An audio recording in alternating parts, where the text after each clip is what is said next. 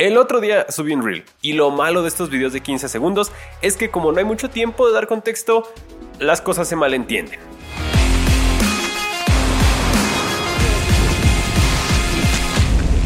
Hoy mi voz... Hoy mi voz se va a escuchar medio rara porque estoy enfermo, tengo bronquitis, ahorita no vamos a correr, pero sí quiero tocar este tema. Hace una semana subí este reel. ¿Quieres saber qué pasa si cuando estás corriendo si empiezas a caminar? Nada, nadie te va a regañar, nadie se está fijando, nadie te va a decir nada. Aún si esto fuera una carrera, no pasa nada. No es como que haya una policía cuidando que todos corran y te vayan a regañar. Entonces, si mientras entrenas o compites, te sientes cansado y necesitas parar, camina, recupérate y sigue. No pasa nada. Y la intención del video era esa, o sea, como tocar este lado compasivo de correr en el que si estás entrenando o si estás en una carrera y te sientes mal o te sientes cansado, puedes parar y no va a pasar nada. O sea, obviamente va a afectar tu ritmo, obviamente tienes que parar de poco a poco para no frenar en seco y que alguien atrás de ti pueda chocar y que tu pulso cardíaco no se dispare etcétera. Pero la idea central es esa, que si estás corriendo y sientes que necesitas parar, no pasa nada, nadie te va a criticar, nadie te va a atacar. Y yo estaba seguro de lo que quería decir, la gente que me sigue, que me conoce, estaba segura de lo que quería decir, pero de repente este reel empezó a tener un poco más de atención de la que normalmente tienen, y con esto llegaron algunos comentarios que yo no me esperaba. Por ejemplo, este de Samu Aristi. ¡Qué estupidez! Cuando quieres lograr algo, se logra bien. Caminar es para débiles, no solo de cuerpo, sino de mente. O este de Enlil 89. Si pasa, el único que va a saber que te detienes eres tú. Tú solo o sola te vas a decepcionar. A la gente le vale verga si entrenas o no. Pero como te digo, el único que va a saber eres tú. Así que mejor no hagas nada. No pasa nada, quédate en tu casa, vete por unos tacos, traga, no pasa nada, nadie te va a regañar. Conformista. Estefano Quinones, Quiñones me imagino. Me veo yo, me delata de mente y procedo a mandarme a la mierda por flojo. Y este otro de Maurito32. No te detengas, sigue aunque no puedas, no te falles. Y digo, es muy fácil decir, ah, comentarios de gente que le faltó un abrazo y ya. Pero estos comentarios más bien son como un síntoma. Y es que precisamente la idea de este reel era esa, que muchas veces somos muy duros con nosotros mismos, nos juzgamos muy fuerte, nos exigimos demasiado y yo levanto la mano en primer lugar de hacer eso. Y precisamente estos comentarios reflejan esa mentalidad tóxica que tenemos de repente en correr. O sea, por ejemplo, este que dice que hacerlo es conformista, el otro que se manda a la mierda a sí mismo por flojo y otro que dice que sigue aunque no puedas. O sea, estamos hablando de conductas en la que, por ejemplo, en este que sigas aunque no puedas, si ya no puedes, ¿por qué vas a seguir? O sea, ¿por qué vas a lastimar tu cuerpo? Cuando estás en una carrera o un entrenamiento? ¿Por qué vas a empujarte más allá de lo que tu cuerpo es capaz de darte? Porque cuando cruzas la meta y se acaba la carrera, ya fue tu logro, pero tu cuerpo va a quedar lastimado de alguna manera que lo expusiste además simplemente por no fallarte. Eso es a lo que me refería con este video. Y de nuevo, a lo mejor esos 15 segundos no fueron contexto suficiente. A lo mejor si hubiera hecho un video completo de 10 minutos explicando por qué no pasa nada si caminas en una carrera o un entrenamiento, se habría entendido mejor. Pero no fue el caso. Yo pensé que era una idea muy sencilla que podría servirle a otras personas y que no necesitaba mayor explicación. Obviamente lo ideal va a ser que en un entrenamiento en una carrera no te detengas ni camines, sino que mantengas el ritmo. Pero no siempre es posible. Y si no puedes en determinado momento por X circunstancia, no pasa nada si no lo haces al 100% perfecto. Justo en el caption del video puse tranquilo, no estás en el selectivo olímpico, ni estás corriendo a las Olimpiadas, ni tu vida depende de ello. O sea, creo que un atleta olímpico que tiene toda su vida preparándose para un evento, ellos a lo mejor todavía tienen un poquito más de margen para exigirse a sí mismos, pero las personas como tú y como yo que hacemos más cosas en la vida que solo entrenar y correr, tenemos que entender que existe esta tolerancia hacia nosotros, que tenemos que ser compasivos con nosotros mismos y no guiarnos por este tipo de mentalidades y de ideas que a final de cuentas como dicen ellos, sí, obviamente tú te vas a dar cuenta cuando te detienes, pero tú eres la primera persona que debe ser amable contigo mismo. Si a la primera falla te mandas a la mierda, como dice este señor Estefano, ¿quién más va a cuidar de ti? Si a ti no te importa tú mismo, si a ti no te importa a ti mismo, así. Cuidar de ti no es conformista, no es ser débil, no es que te estés fallando como dicen estas personas y como seguramente muchos pueden llegar a pensar.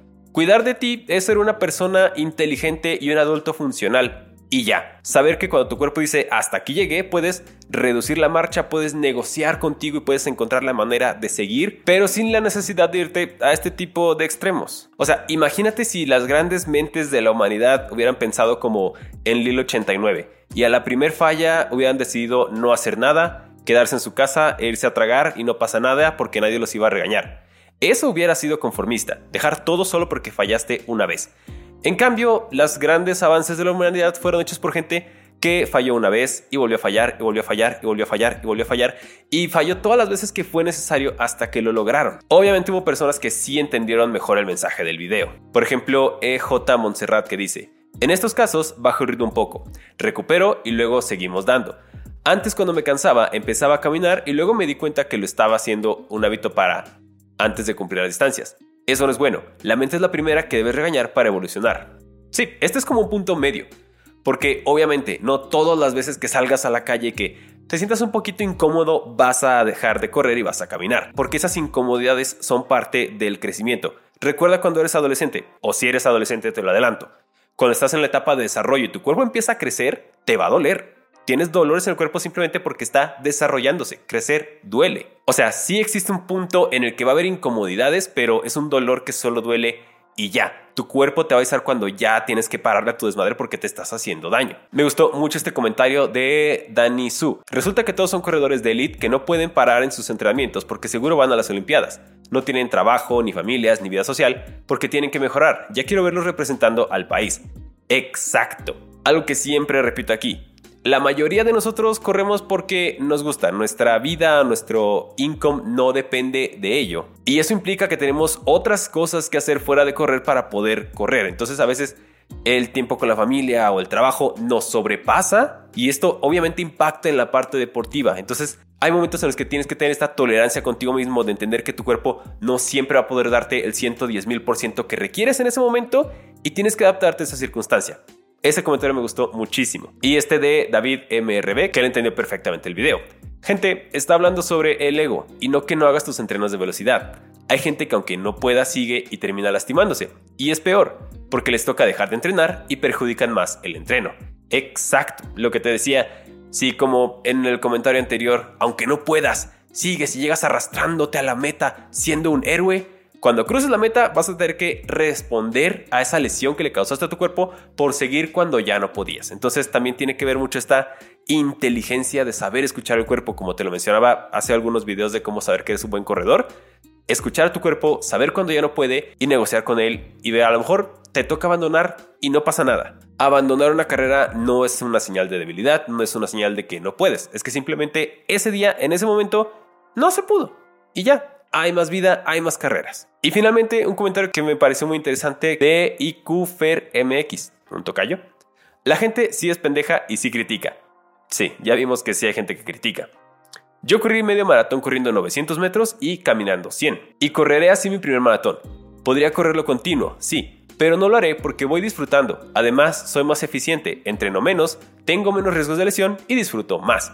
Justo esto de correr 900 metros y caminar 100 es un método que se llama Osler o Galloway, depende del autor que cites, pero es un método en el que caminas un tramo y corres más. Cuando le estos pequeños descansos al cuerpo, retrasas la fatiga y se usa bastante en ultradistancia. Y justamente, algo así puede ser más eficiente, puede ser adaptable a alguien que quizá no tiene tantas horas para entrenar, pero que le gusta ir disfrutando la distancia. Entonces, creo que si tuviera que darle una moraleja o un aprendizaje al video de hoy, sería repetir lo que dije en ese reel. O sea, si vas corriendo y te sientes cansado, está siendo un día difícil por, en mi caso, no sé, que me enfermé, porque en el trabajo estuvo pesado, porque tuviste un problema con tu familia, con tu pareja, por lo que sea, y tu mente o tu cuerpo dice, ya no puedo, a lo mejor sí tienes que escucharlo. Y de verdad, reducir la velocidad poco a poco, porque también criticaron mucho eso de que no hay que parar en seco. Reducir la velocidad, detenerte, tomar un respiro y seguir. A veces simplemente necesitas una pequeña pausa de unos segundos para seguir y terminar bien el entrenamiento. No tienes que parar por completo, pero darnos esos pequeños espacios de compasión y de comprensión con nosotros mismos, creo que es algo que hace falta que se hable y que se aplique a la hora de correr. O sea, sabemos mucho de zonas de entrenamiento cardíaco, sabemos mucho de series, de fondos, de nutrición, de todo sabemos, pero este tema de aprender a escucharnos y saber cuándo sí podemos exigirle mucho al cuerpo y cuando tenemos que darle espacio para que respire, creo que todavía nos falta bastante. Y me pongo yo en primer lugar, todavía me falta bastante. Ahorita ves tranquilo. Pero ayer que el doctor me dijo que tenía que estar otra semana sin correr y que tenía que estar medicado y a ver cómo iba a recuperar, me sentí muy mal, me molesté mucho conmigo, y a la flaca le tocó todo ese drama. Pero pues ya que pasa toda la tormenta y te vas calmando, entiendes que hay que cuidar el cuerpo porque solo tienes uno y te tiene que durar toda la vida. Así que nos vamos con esa lección. Hasta aquí se va a quedar el video de hoy. Muchas gracias por verlo. Ya sabes que yo soy Fernando Muñoz, corre corre en todas mis redes sociales, Facebook, Instagram y Strava. Cuídate mucho. Si te enfermas, ve al doctor. No te esperes como yo hasta que esté ya medio grave. Nos vemos en la próxima aventura. Y recuerda, no te asustes.